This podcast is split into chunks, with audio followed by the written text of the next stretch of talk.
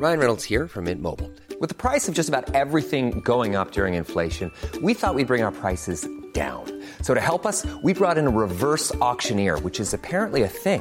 Mint Mobile unlimited premium wireless. Ready to get 30, 30, bit to get 30, bit to get 20, 20, 20, bit to get 20, 20, bit to get 15, 15, 15, 15 just 15 bucks a month. So, Give it a try at mintmobile.com slash switch. $45 upfront for three months plus taxes and fees. Promo for new customers for limited time. Unlimited more than 40 gigabytes per month. Slows. Full terms at mintmobile.com. Nous sommes en guerre. Moi, moi, je, personnellement, je m'étouffe. Ils sont aux ordres du pognon Faut laisser la star tranquille. Pourquoi le duel Macron-Le Pen est très différent de celui de 2017 et pourquoi est-ce qu'Emmanuel Macron pourrait être en difficulté? Une enquête ouverte sur des possibles attaques chimiques en Ukraine, Shanghai dépassé par le Covid ou encore d'autres actualités en bref. Salut c'est Hugo, j'espère que vous allez bien et on est parti comme chaque jour pour une nouvelle plongée dans l'actualité en une dizaine de minutes et au passage bienvenue à tous les nouveaux qui suivent ce format ces derniers jours, que ce soit sur YouTube pour la plupart d'entre vous mais aussi vous êtes de plus en plus nombreux directement en podcast. Je me permets de le dire du coup pour ceux qui regardent sur YouTube en ce moment, j'ai voulu la version audio de ce format euh, des actus du jour. Ça se passe directement euh, en podcast. Vous tapez euh, Hugo Décrypte sur Spotify, Apple Podcast, Deezer, ce que vous voulez. Et à ce moment-là, vous pouvez écouter la version audio de ce format. On commence tout de suite avec le sujet à la une donc de ces actus. Vous le savez, le second tour de cette élection présidentielle est le même qu'il y a 5 ans en 2017. Du coup, certains disent que c'est à nouveau la même chose, mais en réalité, vous allez le voir, la situation est bien différente. Bon, d'abord, on va parler de ce qu'on appelle les réserves de voix. En gros, les réserves de voix, qu'est-ce que c'est? C'est, pour faire très simple, les électeurs d'un candidat qui a été disqualifié au premier tour et qui se tourne donc pour le second tour vers un autre candidat. Et donc, l'enjeu, c'est de savoir qui d'Emmanuel Macron ou de Marine Le Pen a le plus de réserves de voix. Alors, cette année, la situation est différente à 2017, puisque en 2017, seul Nicolas Dupont-Aignan avait appelé à voter pour Marine Le Pen. Or, eh bien, cette année, elle a également le soutien d'Éric Zemmour, qui a recueilli 7% des voix et forcément c'est pas négligeable. Il y a aussi potentiellement des électeurs des républicains qui pourraient voter pour elle. Par exemple, Éric Ciotti, qui était le finaliste de la primaire des républicains, a annoncé qu'il ne voterait pas pour Emmanuel Macron. Il n'a pas exclu de voter pour Marine Le Pen. Vous l'avez compris, les réserves de voix pour Marine Le Pen pourraient être plus importantes cette année par rapport à 2017. Pour Emmanuel Macron, la situation est différente. En 2017, il faut bien comprendre que les deux partis de gauche et de droite traditionnels, donc le Parti socialiste et les républicains avaient appelé très clairement à voter euh, pour Emmanuel Macron. Sauf que, eh bien, à l'époque, le candidat euh, des républicains, c'était François Fillon, il avait récolté près de 20% des voix au premier tour, donc il pesait beaucoup. Or, eh bien, cette année, euh, Valérie Pécresse, donc la candidate des républicains pour cette année, n'a récolté que 4,7% des voix.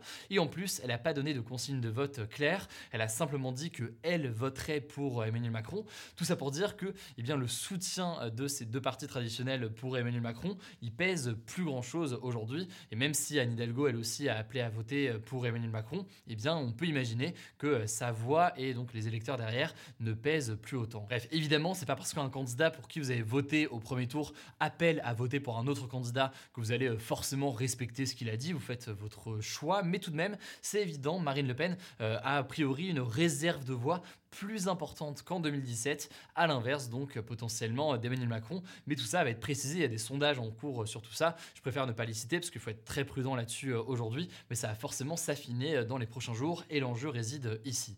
Par ailleurs, ce qu'il faut bien comprendre, c'est que la cible des électeurs à récupérer aujourd'hui, là disons où la réserve de voix est la plus importante, c'est donc chez Jean-Luc Mélenchon, le candidat de la France Insoumise, qui a récolté presque 22% des voix au premier tour et qui était aussi, on l'a dit, hier en tête chez les jeunes.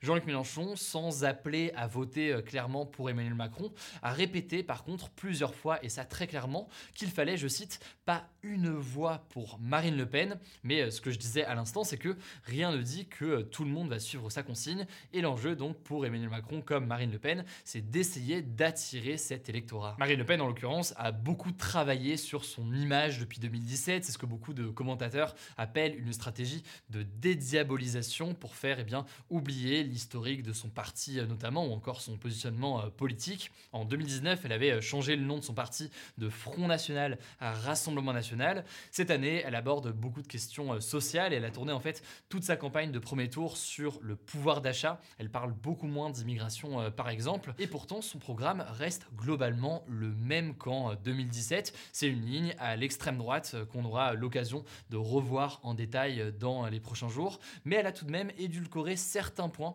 qui faisaient fuir certains électeurs, euh, comme la sortie potentielle de l'euro ou encore de l'Union européenne, qu'elle proposait pendant longtemps et qui étaient des points de fixation et de blocage majeurs pour euh, beaucoup de personnes. De l'autre côté, Emmanuel Macron est dans une nouvelle configuration, puisque ça fait 5 ans qu'il est à l'Elysée, et donc euh, forcément certains peuvent estimer que son bilan est bon, mais d'autres personnes eh bien, ont beaucoup de choses à redire et à critiquer, que ce soit sur eh bien, la gestion du Covid, il y a eu évidemment les protestations avec les mouvements des Gilets jaunes, bref, il s'est forcément passé beaucoup de choses et c'est pas évident et c'est pas la même chose pour un candidat d'avoir un bilan de 5 ans euh, à défendre. On peut imaginer d'ailleurs que lors du débat euh, d'entre-deux tours, ça va être eh bien forcément un, angle d'attaque pour euh, Marine Le Pen qui en fait peut estimer que Emmanuel Macron a déjà gouverné 5 ans à l'Elysée et peut l'attaquer de cette façon sur son bilan. Et c'est donc un élément qui pourrait être assez majeur. En 2017, un certain nombre d'électeurs de gauche eh bien, avaient voté par exemple Jean-Luc Mélenchon au premier tour et puis Emmanuel Macron au second tour. Cette année, on sent bien qu'un certain nombre d'électeurs eh bien, euh, aimeraient faire barrage à nouveau à l'extrême droite, mais refusent aussi eh bien, de voter pour Emmanuel Macron, parce qu'ils ne sont pas euh, satisfaits de son bilan. C'est aussi sur ça notamment que va se jouer euh, le second tour. Bref, vous l'aurez compris, même s'il reste en tête dans les sondages aujourd'hui pour ce second tour, eh bien, les sondages donnent aujourd'hui Emmanuel Macron beaucoup plus proche de Marine Le Pen qu'en 2017, ce qui montre donc que les prochains jours vont être décisifs. Ça me semblait important de faire un petit aperçu aujourd'hui de ce qui se passe suite à ce premier tour. évidemment, on va continuer à parler de ce second tour de la présidentielle et des positions des deux euh, candidats dans les prochains jours. On continue avec euh, les dernières actualités concernant euh, la présidentielle. D'abord, cette première information, l'ancien président de la République de droite, Nicolas Sarkozy, a déclaré qu'il voterait pour Emmanuel Macron au second tour de la présidentielle. Il l'a notamment justifié en expliquant que selon lui, le président sortant, donc Emmanuel Macron, avait l'expérience nécessaire pour, je cite, les importantes décisions à venir. Ça fait suite donc à un certain rapprochement entre Emmanuel Macron et Nicolas Sarkozy euh, ces derniers mois. Et d'ailleurs, une autre figure de la politique française a apporté son soutien à Emmanuel Macron euh, ce mardi. Et en l'occurrence, c'est Lionel Jospin, l'ancien Premier ministre socialiste et puis euh, candidat à la présidentielle en 2002. Il n'avait pas réussi à accéder au second tour et c'était Jean-Marie Le Pen à l'époque qui avait fait face à Jacques Chirac en 2002. Deuxième information, Emmanuel Macron a annoncé ce lundi lors d'un déplacement dans le Pas-de-Calais qu'il ouvrait la porte à une modification de son programme concernant l'âge de départ à la retraite. En fait, il a dit envisager eh bien, un départ à la retraite à 64 ans et non plus 65 ans comme dans son projet euh, initial, alors qu'aujourd'hui euh, l'âge légal de départ à la retraite est à 62 euh, ans. Alors je ne vais pas rentrer dans les détails sur cette réforme des retraites puisqu'on pourra en parler beaucoup dans les prochains jours. Et ça illustre bien donc ce qu'on évoquait à l'instant, à savoir une volonté pour Emmanuel Macron d'aller attirer eh bien l'électorat de gauche. On verra donc si jamais ça a un impact dans les prochains jours. Troisième information, Jean Lassalle, le candidat de Résistons qui a recueilli 3,1% des voix lors du premier tour, a annoncé qu'il allait faire un don au Parti socialiste, aux Républicains ou encore à Europe Écologie Les Verts qui sont en difficulté financière puisqu'ils ne vont pas être intégralement remboursés de leurs frais de campagne présidentielle puisqu'ils n'ont pas atteint les 5% des suffrages exprimés. Bon alors clairement Jean Lassalle est d'humeur taquine puisqu'il a tweeté une photo où il signe des chèques sans montrer le montant accompagné de la phrase suivante On a souvent besoin d'un plus petit que soi. Enfin dernière information euh, rapidement pour terminer sur la présidentielle, Marine Le Pen a assuré ce mardi sur France Inter que le candidat de Reconquête, Éric Zemmour, ne ferait pas partie de son gouvernement si elle est élue présidente. On poursuit avec un point sur la situation en Ukraine et d'abord cette première information. Une enquête a été ouverte au Royaume-Uni sur une possible attaque chimique dans la ville de Mariupol à l'est de l'Ukraine dont on entend beaucoup parler ces derniers jours et qu'on a beaucoup évoqué sur la chaîne ces derniers jours. C'est une ville qui est donc assiégée par l'armée russe depuis le début de la guerre.